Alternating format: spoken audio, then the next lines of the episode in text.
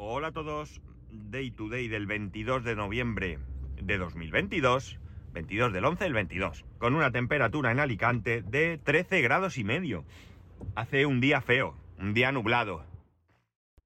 Y anoche un vendaval, un vendaval que no os podéis imaginar. Ahora salgo del cole, de llevar a mi hijo al cole, y me encuentro con ramas de árbol rotas, pero más anchas que mi brazo, o sea, bastante más anchas que mi brazo. Ha sido un viento bastante, bastante importante, ¿no? Ahora, bueno, pues hay así una brisilla, pero, pero bueno. Bien, eh, antes que tratar el tema que voy, que no tengo mucho tiempo, el amigo David en el grupo de Telegram me dice que en Alicante el impuesto municipal de vehículos eh, y impuesto municipal de vehículos de tracción mecánica o algo así, o impuesto de vehículos de tracción mecánica, en Alicante se llama IVTM, eh, eh, no, es, eh, no está exento un coche eléctrico, ¿de acuerdo? Dice que el primer año está bonificado el 75%, el segundo año el 50%, el tercero creo que era el 30% y luego a partir del cuarto pagas lo que toca. Él comenta que, en Gandía, que es donde vive, no hay absolutamente nada de esto y paga, atención, 222 euros por un coche eléctrico. Me parece una auténtica barbaridad. Pero me comenta que en Alicante también son 202 euros. Realmente no sé.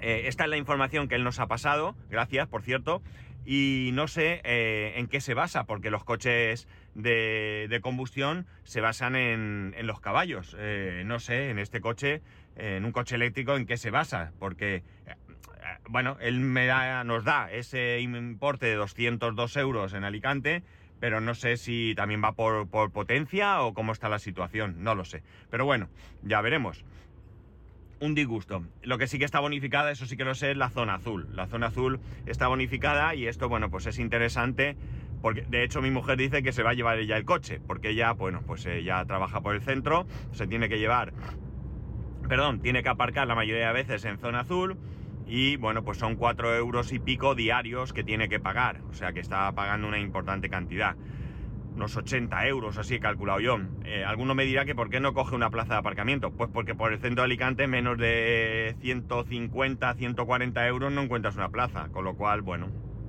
eh, no sale rentable. Cierto es que hay una zona azul de larga estancia que es mucho más barata, pero muy, muy reducida. Muy reducida. Debería ser un poquito más amplia. Pero bueno, de esto hablaría en otra ocasión. Bueno, a lo que voy. Eh, he leído que otro Tesla, si es que he leído que, Epson, la marca de impresoras, ha decidido dejar de eh, fabricar impresoras láser. Eh, a priori lo hace por una cuestión medioambiental, porque las impresoras láser tienen un consumo energético muy alto con respecto a las impresoras de chorro de tinta. Eh, la verdad es que las impresoras de chorro de tinta han avanzado mucho en los últimos tiempos y poco tienen que envidiar a una láser. Bien es cierto que en calidad sigue siendo una láser superior a una de chorro de tinta, pero también es cierto que en velocidad ahora mismo hay impresoras de, tinta que tienen una velocidad muy buena, muy, muy buena. Entonces, bueno, pues de hecho nosotros en la empresa no tenemos impresoras láser, son todas de tinta y la verdad es que la velocidad es bastante, bastante buena. Vale, ¿qué pasa? Que una impresora láser, en el artículo que he leído, pues eligen un modelo, pero no importa, porque esto más o menos, una impresora láser puede estar en un consumo de unos superior a 400 vatios, ¿de acuerdo? Mientras que una impresora de tinta puede estar entre los 15-30 vatios. Como veis, la diferencia es bastante importante. Bien es cierto que cada vez se imprime menos, al menos en ciertos sectores. Probablemente haya otros en los que la impresión sea imprescindible, pero desde luego en otros, como mi empresa, eh, la impresión no es algo eh, como era antiguamente. Ahora todo, las facturas, todo se emite digital y rara vez hay que incluirla en papel. Realmente desconozco ahora mismo, fijaos, la cantidad de facturas en papel que se envían cuando se lanza un pedido. Probablemente aquí haya más papel, principalmente porque a veces pues hay que pasar aduanas y eso, y realmente pues en esos casos sí que haga falta papel. Pero bueno, no lo sé, realmente no lo sé, pero sí que sé bueno, sí que sé que el departamento de logística imprime bastante más que cualquier otro departamento. La cuestión está en que no sé si alguna vez os he explicado cómo funcionan las impresoras. Porque, veréis, las impresoras láser son muy chulas. Muy chulas, muy chulas en funcionamiento. A mí, a mí me gustan, ¿no? Esto no tiene nada que ver con que sean eficientes, con la calidad, con el medio ambiente. No. Estamos hablando de funcionamiento. Una impresora de chorro de tinta, básicamente, eh, por simplificarlo mucho todo, es una impresora que funciona como si fuera una matricial de toda la vida. Las matriciales llevaban agujas que con una aguja marcaban una cinta y esa cinta dejaba un puntito en el papel. Juntando muchos puntitos se conseguían hacer las letras o lo que fuese. Las impresoras de chorro tinta, como digo, el funcionamiento es similar, pero sin agujas. Es decir, son unos cabezales con unos agujeritos y por esos agujeritos deposita una gotita de tinta en el papel que con muchas gotitas va conformando la imagen. Si es en negro, pues lo hace con un cartucho, si es en color, pues va poniendo diferentes, eh, diferentes puntitos de color para ir conformando los colores necesarios. Mm, hay eh, diferentes tecnologías para hacer esto. Por ejemplo, en el caso de HP, por ejemplo, utilizan calor, pero en el caso de Epson no utilizan ningún tipo de calor y por tanto, por eso Epson, pues en, este paso que quiere dar, eh, como digo, supuestamente en pro del medio ambiente, eh, pues anuncia el tema energético porque sus cabezales no se calientan y por tanto su consumo es bastante, bastante bajito. Las impresoras láser tienen un, un comportamiento diferente, entre otras cosas porque sí necesitan calor, mucho calor, y eso hace que el consumo sea mucho mayor, como no podía ser de otra manera. Mirar, básicamente, ¿eh? Eh, la impresora láser funciona de la siguiente manera. Una, vamos, a vamos a pensar en una impresora monocromo, para hacerlo fácil.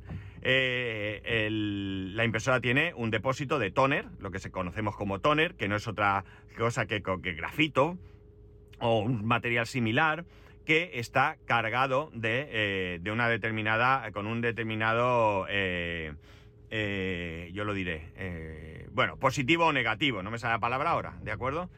Cuando quieres imprimir, ¿vale? Lo que hace es que hay un láser, un láser, láser como, como, como el de la Guerra de las Galaxias, que lo que hace es que dibuja en un, en un rodillo, en un rodillo, dibuja la imagen que tú quieres eh, imprimir. Entonces, ese rodillo va girando, se va conformando la imagen y el rodillo pasa por... Eh, parte del rodillo está en el exterior, pero parte del rodillo entra por donde está el, el tóner. Habréis visto muchas veces un tóner, habéis visto un rodillo, generalmente color verde, eh, azul quizás. Eh, lo que hace es que el láser lo que consigue es cargar ese rodillo en ciertos puntos con una carga eh, opuesta a la, del, a la del tóner y entonces al pasar pues por eh, magnetismo el, polvillo se pega a ese rodillo. En este punto si tú pasas el dedo por... bueno y al mismo tiempo un papel, la hoja de papel entra dentro de la impresora, está en su bandeja y es cargada, es cargada con una carga opuesta a la que en ese momento tiene el rodillo. ¿De acuerdo? Entonces, cuando el rodillo va pasando, todo esto va girando, va pasando el papel por ahí, el papel, la carga del papel atrae nuevamente el polvillo y se va conformando la imagen en el, en el, papel. Si en este punto tú paras la impresora, coges el papel y, lo, tocas, ese polvillo se mueve, ese polvillo se va, porque no está cogido más que con esa carga eh, esa carga que tiene eh, cada el papel. Entonces, ¿qué hay que hacer para que esa carga, eh, para que ese polvillo se fije ahí? Pasa por lo que conocemos como el fusor o fuser en inglés, que se calienta a una temperatura de unos 180 grados y derrite ese polvillo, ¿vale? Ese toner lo derrite y queda pegado al papel ya para siempre, ¿no? Ya queda ahí pegado. Y entonces es cuando, cuando sale de la impresora terminado. ¿no? Básicamente este es el funcionamiento. Si fuera en una impresora de láser color, el procedimiento es un poco diferente, porque lo que tiene es una cinta de transferencia. Es una cinta de transferencia, es como, qué se diría yo, no sé, imaginaros, es mucho más blandito, pero imaginaros una radiografía, ¿no? Ese tipo de, o un acetato o no sé, algo muchísimo más fino, un plástico, que lo que hace es lo mismo. Eso se va cargando y se va poniendo ahí los diferentes colores y al fundirse pues quedan pues los colores que hayas elegido, ¿no? Va dibujando ahí y por supuesto para hacer el color pues mete más amarillo, más cian, menos magenta, más magenta y va conformando los colores necesarios. Luego pasa por calor, se derrite, se, se fusiona con el papel y pues se llama fusor, se fusiona y eh, queda la imagen ahí eh, implementada. Ya digo, es muy chulo porque ir pensándolo. O sea, es una impresora láser y alguna vez a lo mejor, mm, o en alguna ocasión habéis pensado, pensado, perdón, pensido, pensado de qué va eso del láser, ¿no? Bueno, pues el láser lo que único que hace es dibujar eh, con cargas eléctricas, eléctricas, sí, Eh, positivo o negativo, ahora mismo no me acuerdo cuáles son, o ni siquiera, sinceramente, sé si siempre se comporta de la misma manera, pero entiendo que sí. Eh, por cierto, otro Tesla. Eh, de manera eléctrica va cargando, va dibujando. Digamos que el láser lo que va haciendo es dibujar esa imagen. Si tú, en el momento que está dibujando, abres la impresora, la paras, en el rodillo no ves nada no se ve la imagen, no se, no se puede ver. Si ves la imagen en el rodillo es que está mal, ese rodillo está, no se debe de manchar, debe estar impecable, limpio, porque si no está limpio, cuando vayas recogiendo el tóner generará manchas, ¿no? Y entonces, bueno, el fusor tiene un rodillo de teflón que va, eh, pues eso, calentando. Ese rodillo a veces se estropea, es un consumible y se va estropeando y entonces también va dejando manchas, atasca papel, etcétera, etcétera, ¿no? Este es el funcionamiento básico, ¿eh? básico, básico de una impresora láser. Eh, claro, aquí ahí tenemos muchas más movidas. Tenemos que si hay motores que echan para adelante, que echan para atrás, que bueno, eh, la verdad es que la mecánica es impresionante. Eh, pero bueno, la verdad es que muy chulo. A mí me gustó mucho cuando hace muchísimos años empecé a trabajar en la empresa anterior y tuve que entender cómo funcionaba una impresora láser. Entenderla sobre todo para repararla, ¿no? El conocer cómo funciona te ayuda a poder detectar o determinar desde dónde puede venir una cierta avería, ¿no?